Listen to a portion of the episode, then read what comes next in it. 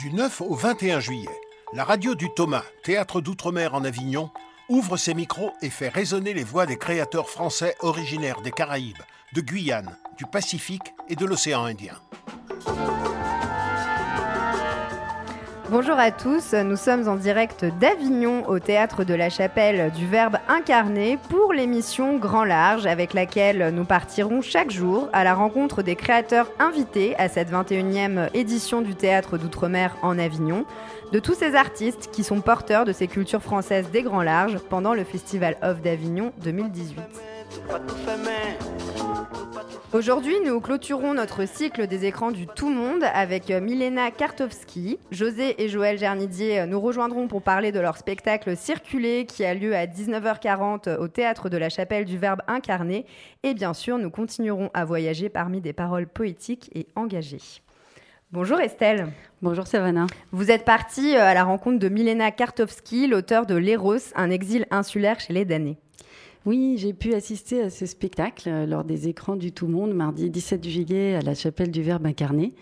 Et je suis allée parler ensuite à Mélina Kartovski, je m'applique, Ayash, pour qu'elle nous parle un peu plus de sa création et puis de la situation sur l'île de Léros.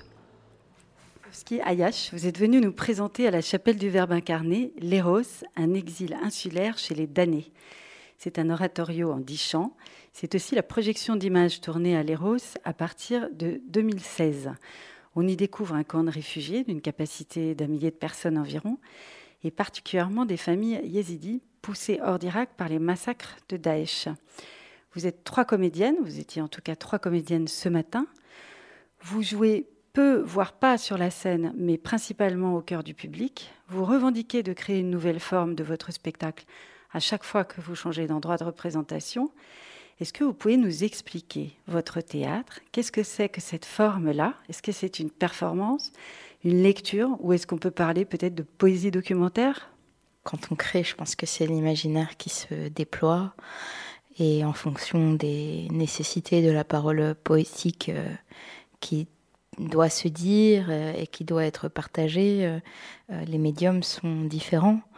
Donc euh, voilà, j'ai commencé par écrire un, oratorio en dix chants qui peut être aussi euh, une sorte d'ethnographie de, l'île, euh, mais qui passe par une transformation de, la langue. Et puis petit à petit, l'équipe s'est constituée, donc on a mené des recherches avec scénographes, les comédiennes. Euh, j'ai essayé de leur transmettre euh, l'histoire que j'avais que j'avais vécue, qu'elles s'en emparent. En fait, euh, pour moi, j'ai été témoin d'un pan de vie à l'Eros de ces yézidis réfugiés, des habitants, des travailleurs d'ONG, et comment je peux devenir passeuse à ce moment-là, le terme passeur étant bien sûr aussi connoté, puisque ce sont les passeurs qui font passer les réfugiés d'une rive à l'autre et qui conduisent souvent au naufrage. Et c'est vraiment cette question-là, euh, comment, comment cette parole de vie peut être transmise et entendue. Est-ce que vous essayez, à l'intérieur de cette forme théâtrale, de faire vivre une expérience au public plutôt que de lui raconter quelque chose? C'est tout à fait ça. L'idée, euh, pour moi, euh, c'est que la performance, le spectacle vivant est un moment euh, de traversée euh, collective et donc d'expérience, je veux dire au sens grec, de catharsis, où quelque chose va se transformer en nous tous, à la fois personnellement et collectivement. Et donc on ne peut pas en sortir indemne pour le meilleur et pour le pire. Et cette histoire, euh, voilà, je l'ai transmise. Euh, maintenant, l'équipe euh, la porte et le public qui décide de venir partager avec nous s'engage quelque part. Il peut reculer, mais au moment où il décide de s'avancer, on est ensemble sur ce navire. Et à ce moment-là, c'est ça va toute cette question aussi de l'immersion et de pouvoir naviguer ensemble. Euh, et donc là se pose euh, la question du dispositif en fait. Euh, comment on peut éventuellement casser un quatrième mur, se faire face aussi si on est sur un quadrifrontal ou sur un, cercle, s'il y a des voix qui viennent de derrière et effectivement de retrouver aussi la multiplicité de cette île et puis ses fantômes On comprend que vous faites vivre, enfin vous partagez cette aventure avec le public. Alors on parle des yézidis, mais moi je ne suis pas certaine que tous les gens qui nous écoutent sachent qui ils sont. Ce sont des Kurdes? Alors non, ce ne sont pas des Kurdes. En tout cas, ils vous diront que les Kurdes étaient des yézidis, mais qu'ils sont des yézidis assimilés. Euh, et pour euh, une grande majorité euh, devenus aussi musulmans. Les Yézidis, c'est un peuple millénaire qui a plus de 6000 ans, qui vient de la région du Kurdistan irakien, donc dont le berceau est à la fois en Irak, en Syrie, même en Iran. c'est très proche du zoroastrisme dans leur, dans croyance. Leur dieu est représenté par un pan, un magnifique pan qui s'appelle Taos Malek, qui est venu sur, sur Terre. Et ils ont euh, une pensée, des croyances euh, animistes, dirons-nous, puisque le soleil est, extrêmement important pour prier. Euh, les éléments, la terre, l'eau, par exemple, ils ne peuvent pas porter de bleu, parce que porter du bleu, c'est défier le bleu du ciel, donc quelque part la perfection. C'est un peuple de bergers, bon, qui aujourd'hui, bien sûr, s'urbanise, et puis bon, une énorme partie de la population est dans les camps de réfugiés au Kurdistan irakien. Euh, pour une grande partie, c'est des rescapés du génocide. Et voilà, c'est un peuple qui a été perpétuellement euh, euh, persécuté parce qu'ils sont considérés comme des adorateurs du diable, comme ils n'ont pas de livre. Ils disent que leur livre saint a disparu et euh, voilà, les prières qu'ils ont sont orales et se transmettent euh, de génération en génération par, euh, par les chers. Alors, ils se retrouvent en effet beaucoup dans des camps de réfugiés. Léros, c'est en gros à 25 000 nautiques des côtes turques. C'est une île grecque du Dodécanèse avec une population, si on ne compte pas les réfugiés, de 7 000 personnes. Elle abrite ce camp. Elle abrite aussi un ancien hôpital psychiatrique et puis beaucoup de militaires. Est-ce que vous pouvez nous décrire cette île aujourd'hui? Qu'est-ce qu'on voit quand on arrive? C'est intéressant. Euh, qu'est-ce qu'on voit en arrivant? Quand on arrive. Euh, déjà, c'est différent quand on arrive euh, par ferry ou quand on arrive par avion. Il y a deux avions par semaine et il y a trois ferries par semaine. tout petit avion, bien entendu. C'est une terre rugueuse, sèche une terre euh, difficile, très caillouteuse, et avec des côtes absolument sublimes. Mais c'est aussi euh, euh, une île, quand on monte sur ces hauteurs, où il y a plein de bâtiments qui ressemblent à des prisons, et pour le coup, c'était des bâtiments militaires, certains étaient des prisons. quand on va dans le port de Laki, il y a des, édifices qui avaient été construits par les Italiens et qui ressemblent vraiment à des palais vénitiens qui est très troublant. Et puis, euh, ça peut aller euh, d'une marina euh, sur la côte est de l'île, la, baie, en fait, où se trouve la baie de Lapida, où aujourd'hui sont les militaires grecs. donc c'est une zone qu'on ne peut pas pénétrer et juste à côté en fait sont les hôpitaux psychiatriques abandonnés. Le camp de réfugiés et puis euh, les patients euh, qui sont aujourd'hui, qui ont été sortis de ces hôpitaux psychiatriques et qui sont dans des villas. Donc c'est très étrange. Je pense que si on passe en voiture, en fait, on ne se rend pas forcément compte. Il faut s'approcher et il faut pénétrer son histoire euh, strate par strate. Alors justement, Milena, qu'est-ce qui vous a poussé la première fois à aller sur cette île de Léros? Je ne connaissais pas du tout son existence et j'étais assez désespérée par la situation qu'on vivait en France et à Paris avec tous ces exilés euh, qui étaient à quelques stations de métro de chez moi dans la rue et mon aide euh, était une goutte d'eau qui ne servait absolument à rien avec les disputes d'associations perpétuelles euh, et puis l'État absent.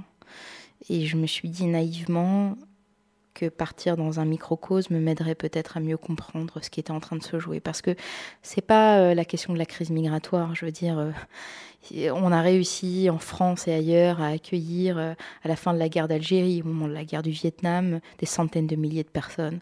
Euh, la crise, elle est interne, en fait, euh, dans le refermement de, nos États-nations et de, nos humanités propres. Et j'ai voulu aller aux confins de l'Europe et, on va dire, proche, proche du, Moyen-Orient, qui est à feu et à sang, où j'ai vécu aussi d'ailleurs. Et je me suis dit que peut-être sur une île, je toucherais un peu mieux ce qui était en train de se jouer. Je pensais à la Lesbos, que vous connaissez. Et un ami qui travaille à, l'ONU m'a dit n'y va pas, il y a pléthore de journalistes, d'anthropologues. Je me suis dit oui, ça va être indécent, ça va être comme à Calais. Je veux aller là où je peux être utile et vraiment euh, donner un coup de main. Il m'a dit tu devrais aller à l'Héros, il n'y a personne. Il y a vraiment besoin. Alors, où va cet oratorio après, euh, Milena, après Avignon? Quelle est votre prochaine étape? Après Avignon, à la rentrée euh, à Paris, on va faire une semaine de résidence à Gare au Théâtre et puis euh, on va faire une prochaine étape de création au Théâtre du Soleil le 20 septembre. Donc on se donne rendez-vous à Vitry-sur-Seine, c'est ça, gare au théâtre? Ouais, mais surtout, euh, ça, ce sera une résidence. Ah, et on se donne rendez-vous à la cartoucherie. Et voilà, le 20, le 20 septembre, dans le cadre d'un festival sur euh, récit, histoire de vie, euh, mise en scène, donc en lien avec ce que j'appellerais plutôt le théâtre anthropologique que documentaire. puisqu'il part d'un travail de, terrain de plusieurs compagnies et travaille avec des populations et des témoins. Eh bien, merci beaucoup, merci d'être passée et d'être venue euh, répondre à, nos questions. Au revoir. Au revoir. Vous écoutez Grand Large sur la radio du Thomas, théâtre d'outre-mer en Avignon.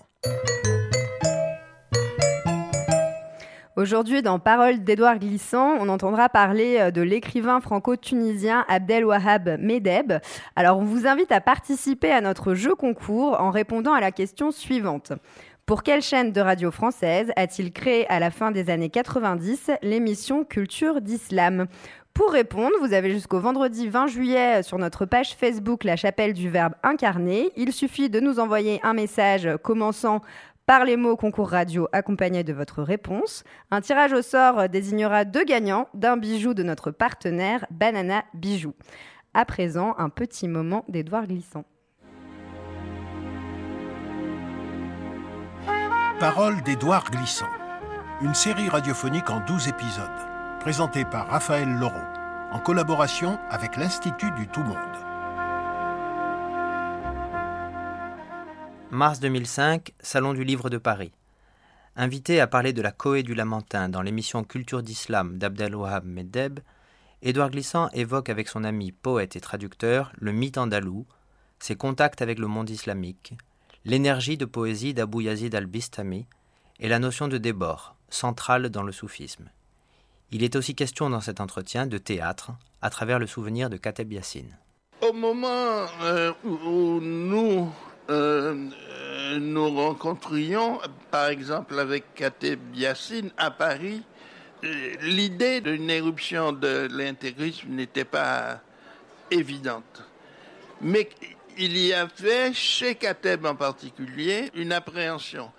Et après, quand il est rentré en Algérie et qu'il a fait ce théâtre populaire euh, avec des textes qu'il écrivait en, arabe, en arabe euh, dialectal. En arabe dialectal cette fois-ci, mais il a à ce moment-là, il a été en but aux menaces des premiers intégrismes qui lui reprochaient de, jouer euh, du théâtre sur les places publiques avec des jeunes filles qui étaient dévoilées ou, qui euh, disaient des textes euh, qu'elles ne devraient pas dire, etc. Il a reçu des menaces, etc.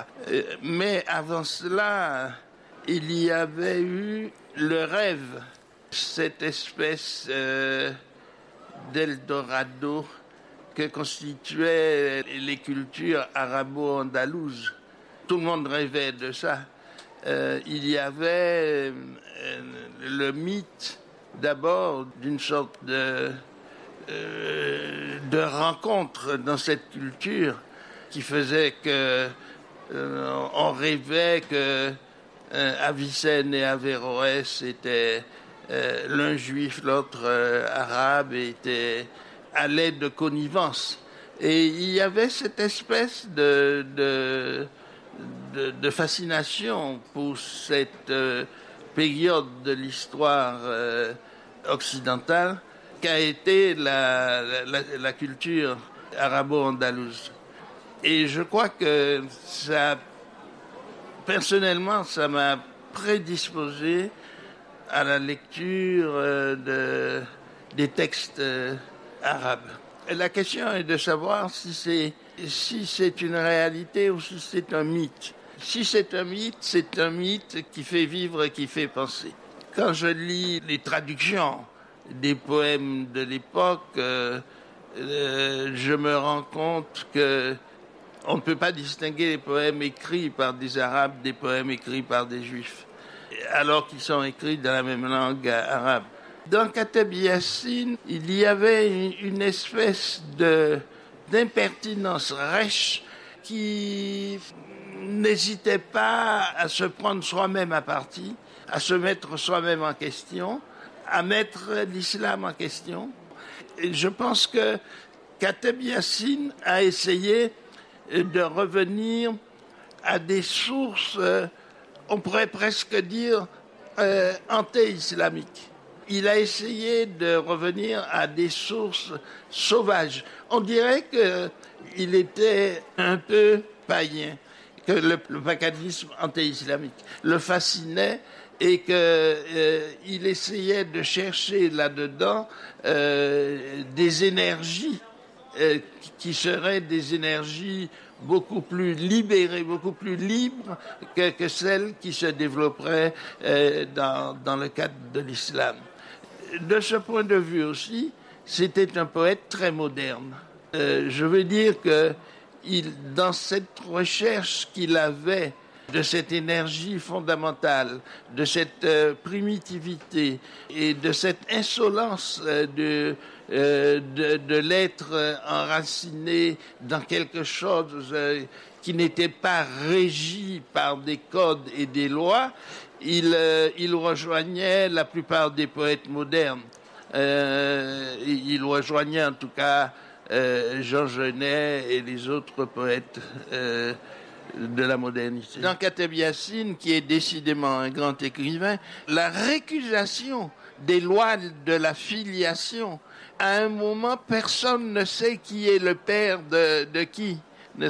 Et, Là, il joue à fond ce qu'on pourrait appeler l'interruption généalogique, qui est, qui est, une des conditions de la modernité. Absolument. Et la mère de Nejma, qui est le symbole, disons, de l'Algérie. Le mélange, elle est le pur produit du mélange non seulement les mélanges, mais elle est juive. Autrement dit, c'est comme si c'était l'exact contraire de l'autre qui vient, euh, de soi qui vient composer euh, le mélange et, qui vient composer la nouvelle spiritualité. Et, je crois que c'est dans des poétiques comme ça euh, qu'on peut trouver de l'espoir.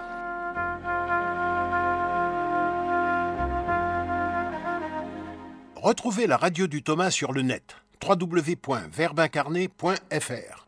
Bonjour Joël Gernidier. Bonjour.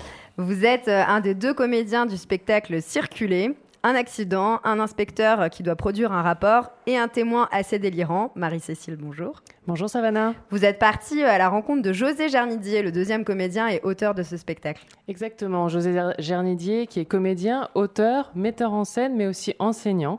Il nous explique comment il a découvert le théâtre qui est aujourd'hui pour lui une véritable passion, passion qu'il souhaite transmettre pour que la relève puisse trouver sa place à la fois en Guadeloupe, dans les Outre-mer et en Hexagone. Je m'appelle euh, José Giannidier. Je suis, euh, euh, je suis plusieurs choses en même temps. Je suis metteur en scène, je suis auteur et aussi comédien. Je devais peut-être dire d'abord comédien parce que j'ai commencé par être comédien avant d'être metteur en scène ou d'être auteur. Je viens de la Guadeloupe et je suis aussi enseignant.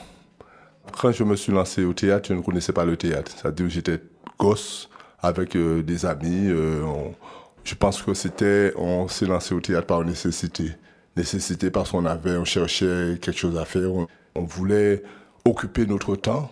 On était nombreux. Et comme euh, je suis issu d'une famille très, très modeste, on n'avait pas d'instruments. Si on avait des instruments, peut-être qu'on serait musicien. Et donc on s'est lancé au théâtre. On connaissait le théâtre uniquement, uniquement à travers le jeu. On ne connaissait pas le théâtre techniquement. On a travaillé beaucoup en improvisation parce qu'on n'avait pas de texte. On était dans une période en, Guadeloupe, début des, années 80.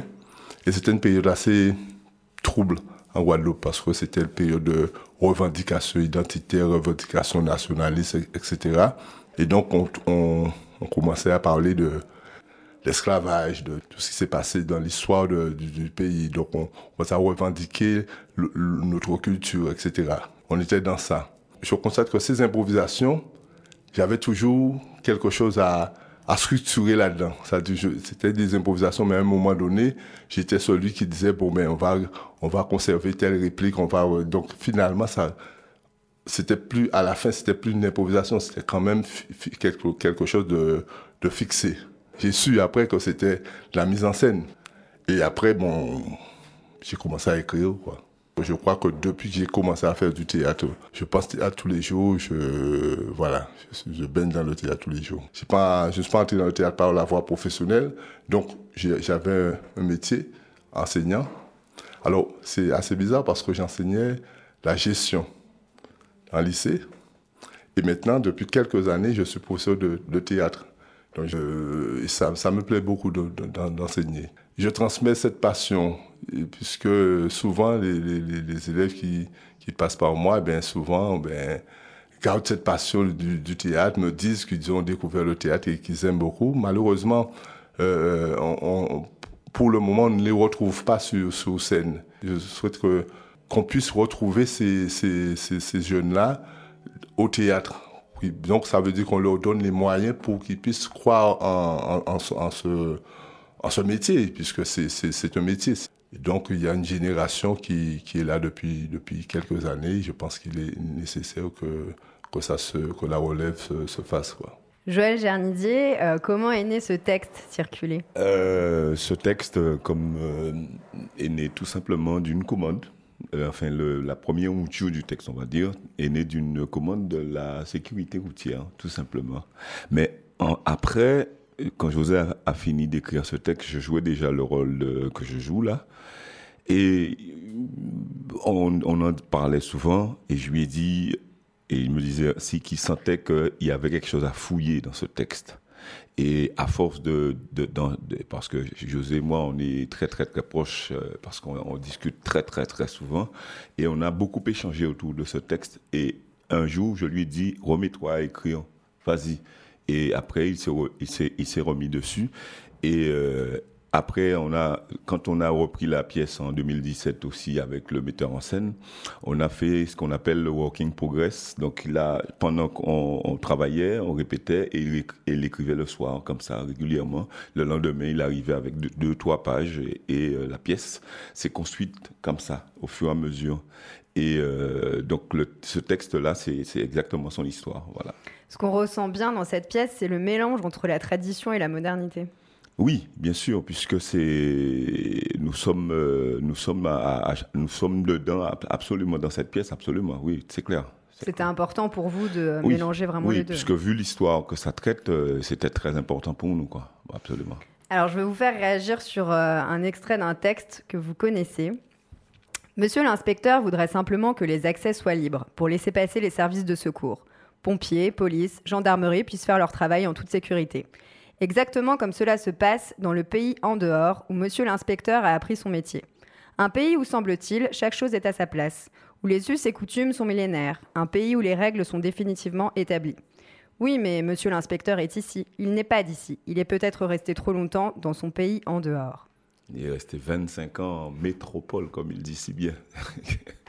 Et euh, ben, ce texte-là, euh, c'est un peu la confrontation entre deux deux, deux comment dire deux façons d'être antillais. Il y a il l'antillais qui vit euh, qui vit depuis qui a vécu comme on dit presque trop longtemps là-bas, donc il veut revenir avec ses poser sa manière de fonctionner, qui pour lui, soi-disant entre guillemets, et comme ça, et comme ça, ça me rappelle d'ailleurs quand, quand j'étais jeune, quand nos, nos premiers parents, quand ils partaient en France, et revenaient, et c'était des, c'était les premiers donneurs de leçons, donc ils voulaient tout, tout, tout nous montrer, quoi. C'est-à-dire nous dire que là-bas, c'est comme ça, donc vous devez faire comme ça, et puis, et puis, c'était que ça.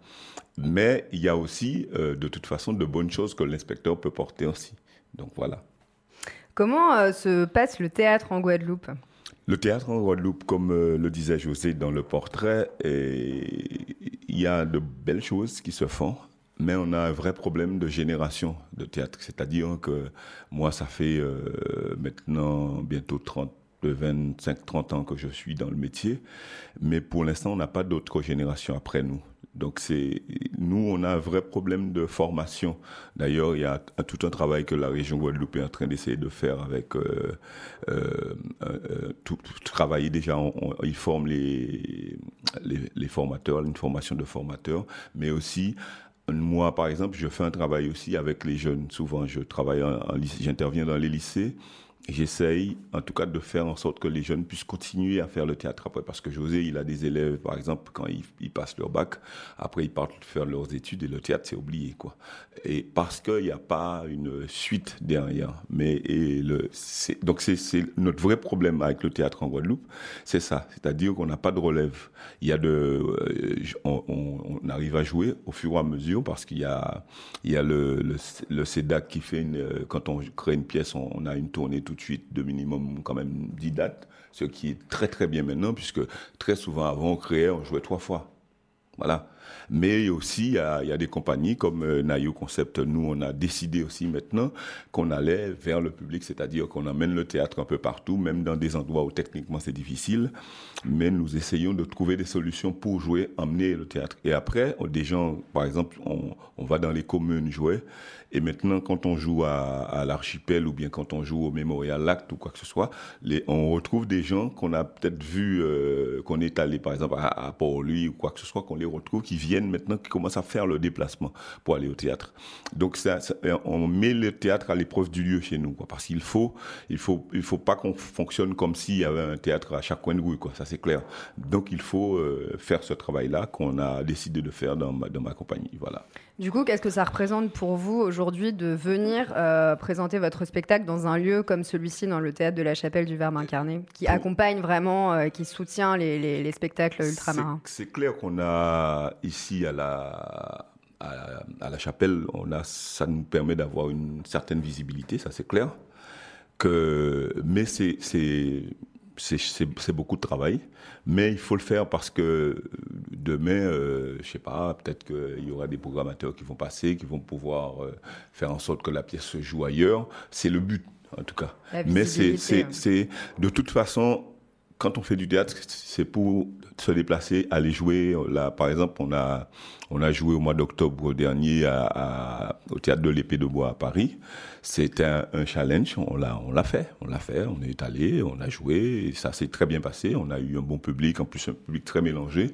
Et, euh, mais c'est le, toujours continuer quoi toujours continuer à y croire parce que le théâtre c'est pas facile surtout quand on a en plus, les 8000 km où chaque fois qu'on doit, doit tourner, il y a un investissement beaucoup plus cher que si on habite à, Paris et qu'on doit aller à Marseille, on prend le train, point. Mais nous, il y a, il y a tout, tout, tout derrière, quoi. Voilà. Mais on ne se plaît pas, on, on aime notre métier, on continue. Eh bien, nous vous invitons à venir voir ce spectacle circuler, donc qui se joue à 19h40 au théâtre de la Chapelle du Verbe incarné. Demain, relâche Demain, relâche, oui, ça va faire du bien, on va se reposer un peu.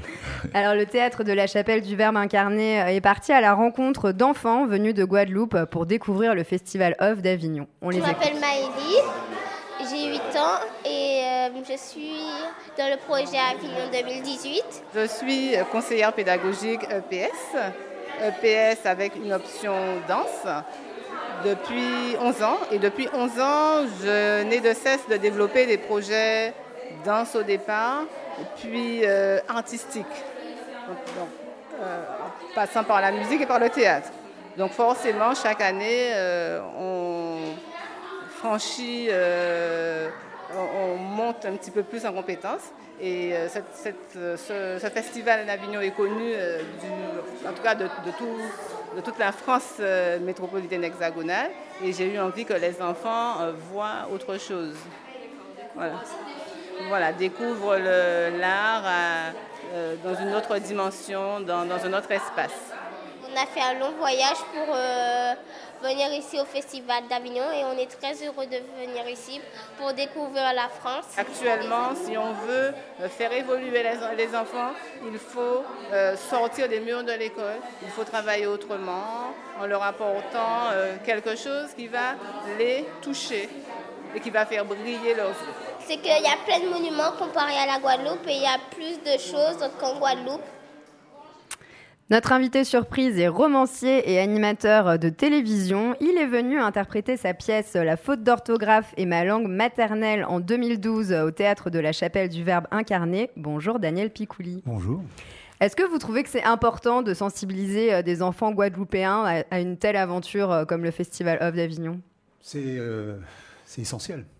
Euh, sensibiliser les enfants, euh, d'où qu'ils soient, euh, qu'ils soient de Guadeloupe, de métropole, que ces petits bambins, d'ailleurs j'essaie d'aller voir des, spectacles pour enfants, j'en ai déjà vu, un, et ce, qui est, fou, c'est la passion de ces gosses-là, quand ils sont dans la salle, quand ils en sortent, les parents qui les accompagnent, les, éducateurs.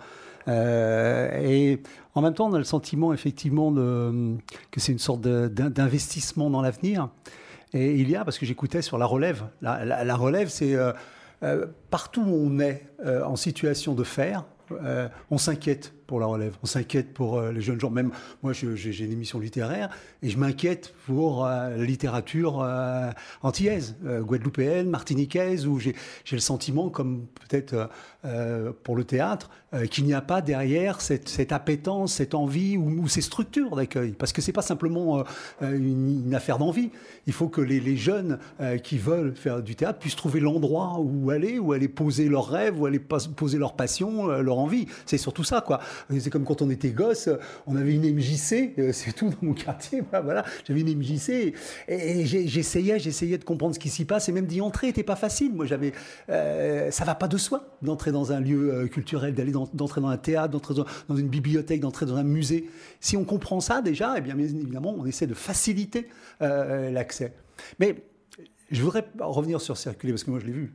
Bien ah. sûr, parce que je, et, euh, j'ai beaucoup aimé, ce, euh, ce, texte qui, pour moi, est, plus métaphorique. C'est-à-dire que moi, même, il pourrait s'appeler l'accident, pour moi, mais parce que c'est euh, ce qui est dit sur. Ce n'est pas l'histoire d'un accident, mais c'est l'histoire, l'accident de l'histoire. Moi, je trouve que c'est une très très belle formule et qui dit, qui dit très bien ce qu'il en est de, de ce texte, qui est euh, déroutant, parce qu'il y, y, a une approche, un début surréaliste. Hein. C'est-à-dire qu'on est dans des dialogues où on ne sait pas de quoi on parle. Et on est, euh, je veux dire, dans le théâtre, aussi bien le théâtre surréaliste que des, fois des, répliques à la Devos, c'est-à-dire ils se parlent, deux personnes se parlent, mais ils ne se parlent pas. Et, ce qui est en même temps le, thème, parce que ces deux personnes se parlent mais ne se parlent pas, tout simplement parce qu'elles même si elles ont les apparences euh, d'une parenté, d'une communauté euh, culturelle, non, non, non, elles sont de deux mondes euh, radicalement euh, différents. Et il y a en plus dans, ce spectacle, hein, euh, d'abord, moi, je suis, en même temps, je me, je me, je me sens à ma place et pas à ma place parce que je, suis un handicapé du créole. Moi, je suis d'origine martiniquaise, ça remonte à mon grand-père, mais, ils sont venus en mettre. J'ai jamais entendu le, créole, et, donc je, suis de, ceux qui doivent suivre les sous-titres comme ça et qui sont un petit peu, ils, sont, ils sont un petit peu crispés parce qu'il faut emboîter tout ce qui se dit en, français, en créole. Bon, voilà. Donc, donc j'étais dans cette, euh, dans cette situation-là. Et en même temps, il y a, il y a des passages qui sont euh, euh, très, très étonnants, qui sont ces moments où le, noir se fait et les acteurs dansent. Et, ils sont comme pris par leur, par leur racine, comme pris par, par quelque chose qui vient de, de très loin. Et là, à ce moment-là, ils se ressemblent. C'est-à-dire qu'ils ont, euh, dans, ces moments-là, euh, ils ont là les mêmes origines. Mais qui, dès qu'on remet la lumière, ne s'exprime pas de la même façon parce qu'on est passé par 25 ans de lessiveuse euh, en métropole pour l'un et l'autre est là. Et, je trouve que ça, c'est très, très, c'est très, très bien mené. Quoi, ça, c'est, euh, et, pour moi, c'est extrêmement différent de ce que j'ai pu, parce que je viens ici régulièrement Thomas, je suis le spectacle.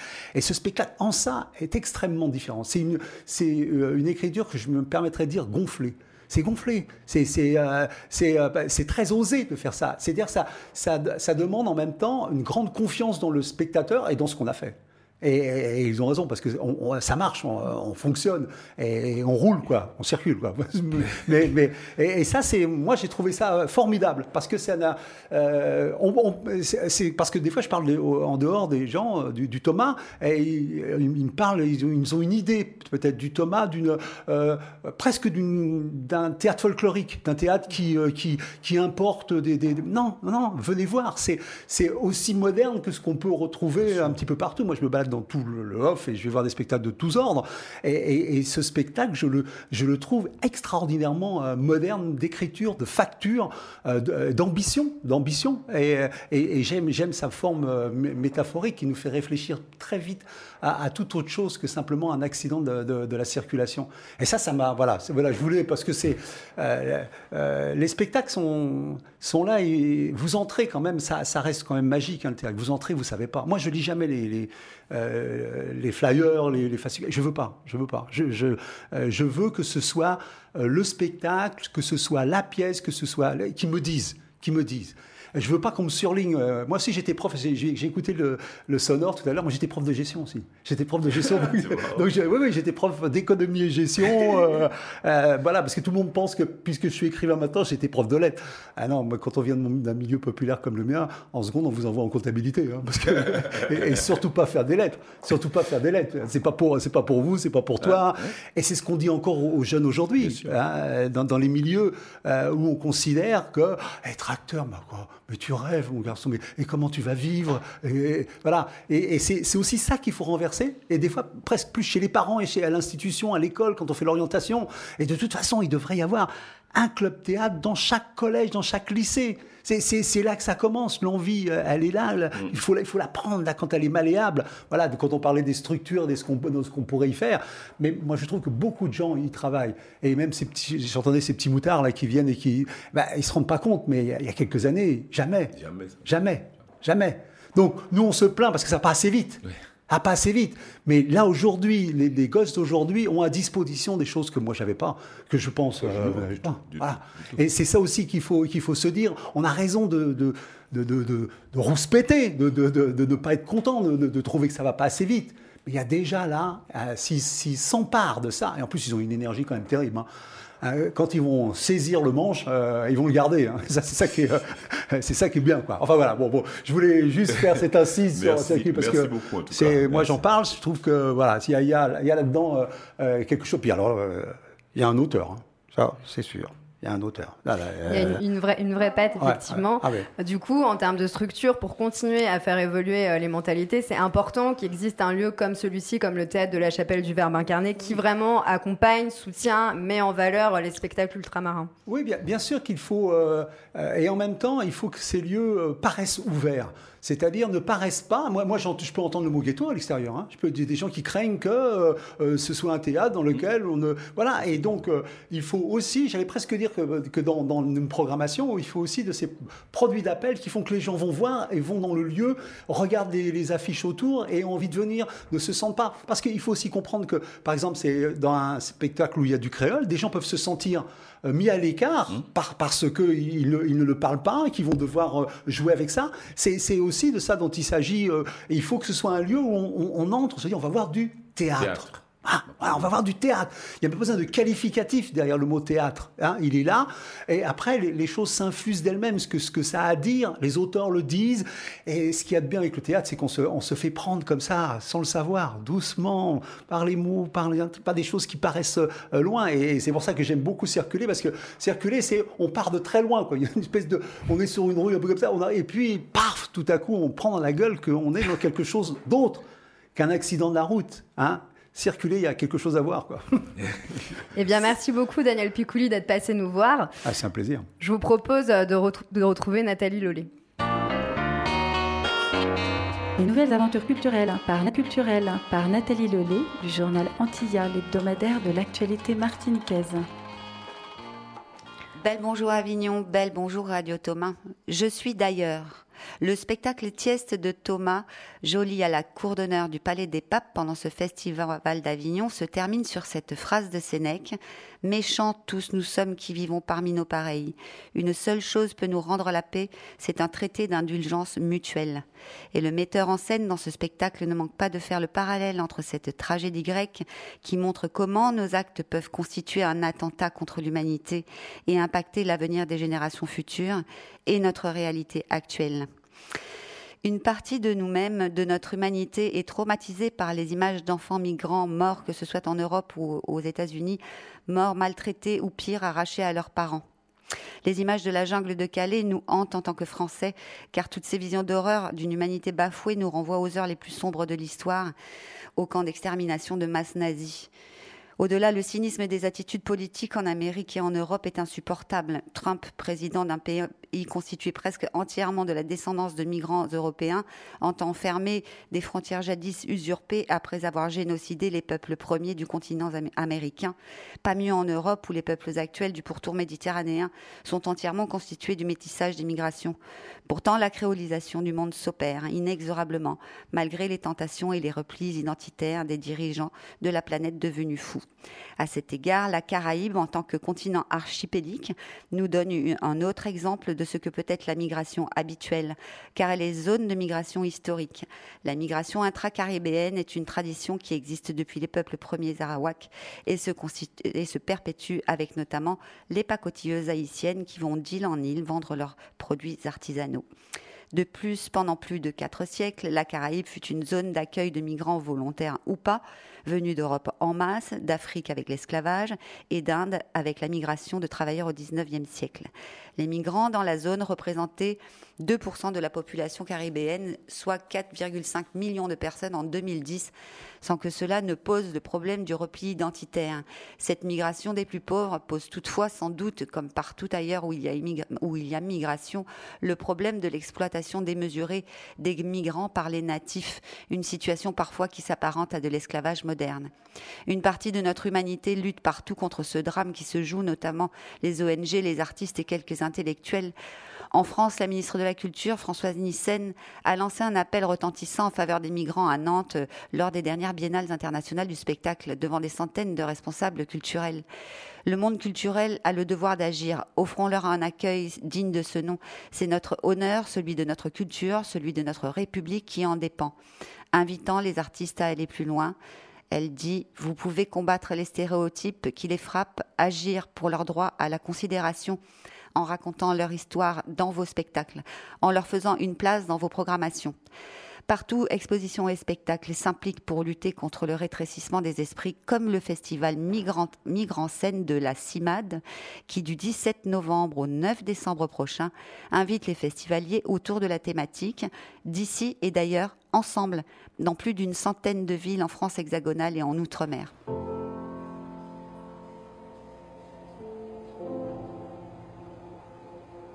Et puis des expériences éminemment positives sont tentées comme celle du psychologue américain Arthur Aaron qui a démontré il y a déjà 20 ans qu'un rapprochement s'opérait entre deux inconnus s'ils se regardaient quatre minutes dans les yeux.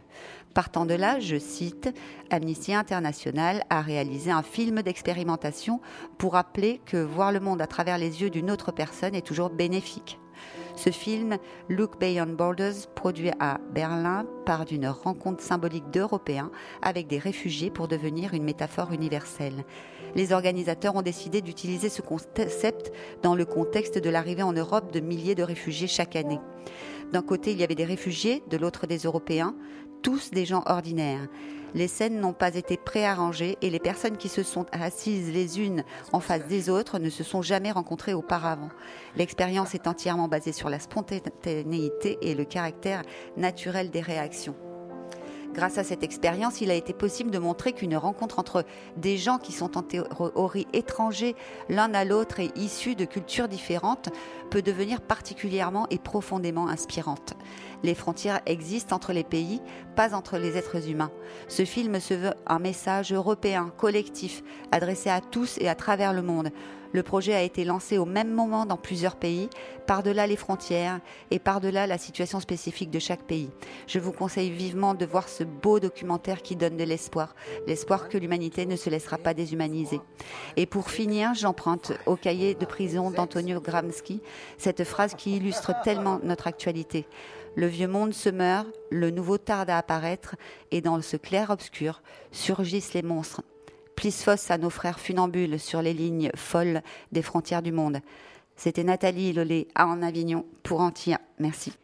De la poésie avec Greg Germain. Je voyage dans ma mémoire. Quotidienne poétique proposée par Greg Germain. Ah, l'auteur qui a nourri mes rêves épiques de préado. Vous savez, cette période où l'on se sent immortel, quand on rêve d'épopée, d'aventure. Romancier, essayiste, auteur de théâtre, journaliste, homme politique exilé pendant vingt ans par celui qui l'appelait Napoléon le Petit, Napoléon III.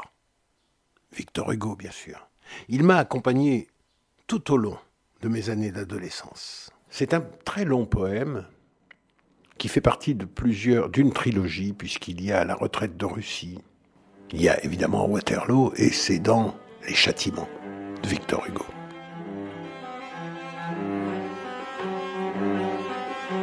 Waterloo, Waterloo, Waterloo, morne pleine. Comme une onde qui bout dans une urne trop pleine, dans ton cirque de bois, de coteaux, de vallons, la pâle mort mêlait les sombres bataillons. D'un côté, c'est l'Europe, et de l'autre, la France. Choc sanglant. Des héros, Dieu trompait l'espérance.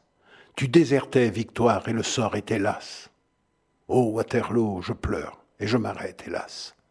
Car ces derniers soldats de la dernière guerre furent grands. Ils avaient vaincu toute la terre, chassé vingt rois, passé les Alpes et le Rhin, et leur âme chantait dans des clairons d'airain. Le soir tombait. La lutte était ardente et noire. Il avait l'offensive et presque la victoire. Il tenait Wellington acculé sur un bois. Sa lunette à la main, il observait parfois le centre du combat, point obscur où tressaille la mêlée, effroyable et vivante bonsaille, et parfois l'horizon, sombre comme la mer. Soudain, joyeux, il dit Grouchy C'était Blücher. L'espoir changea de camp, le combat changea d'âme. La mêlée en hurlant grandit comme une flamme, la batterie anglaise écrasa nos carrés. La plaine où frissonnaient les drapeaux déchirés ne fut plus dans les cris des mourants qu'on égorge qu'un gouffre flamboyant, rouge comme une forge, gouffre où des régiments comme des pans de murs tombaient, où se couchaient comme des épimures les hauts tambours majors aux panaches énormes, où l'on entrevoyait des blessures difformes. Carnage affreux, moment fatal. L'homme inquiet sentit que la bataille entre ses mains pliait. Derrière un mamelon, la garde était massée. La garde espoir suprême et suprême pensée. Allons, faites, donnez la garde, cria-t-il. Et lanciers, grenadiers aux guêtres de Cotib, dragons que Rome eût pris pour des légionnaires, cuirassiers, canonniers qui traînaient des tonnerres, portant le noir colbac ou le casque poli, tous, ceux de Friedland et ceux de Rivoli, comprenant qu'ils allaient mourir dans cette fête, saluèrent leur Dieu debout dans la tempête. Leur bouche d'un seul cri dit Vive l'empereur Puis, à pas lents, musique en tête, sans fureur, tranquille, souriant à la mitraille anglaise, la garde impériale entra dans la fournaise. Grand Large, c'est terminé pour aujourd'hui. C'était Savannah Massé et à la technique Alice Baudouin. On vous retrouve avec grand plaisir demain avec le chanteur et slameur Paul Wameau pour le spectacle Seul au théâtre de la Chapelle du Verbe incarné. Sylvie Chalaille reviendra sur l'université d'été. D'ici là, retrouvez-nous sur le site verbeincarné.fr en podcast, également sur notre page Facebook, ainsi que sur Radio Grenouille à 15h et à partir de demain sur Aligre FM à 19h 93.1.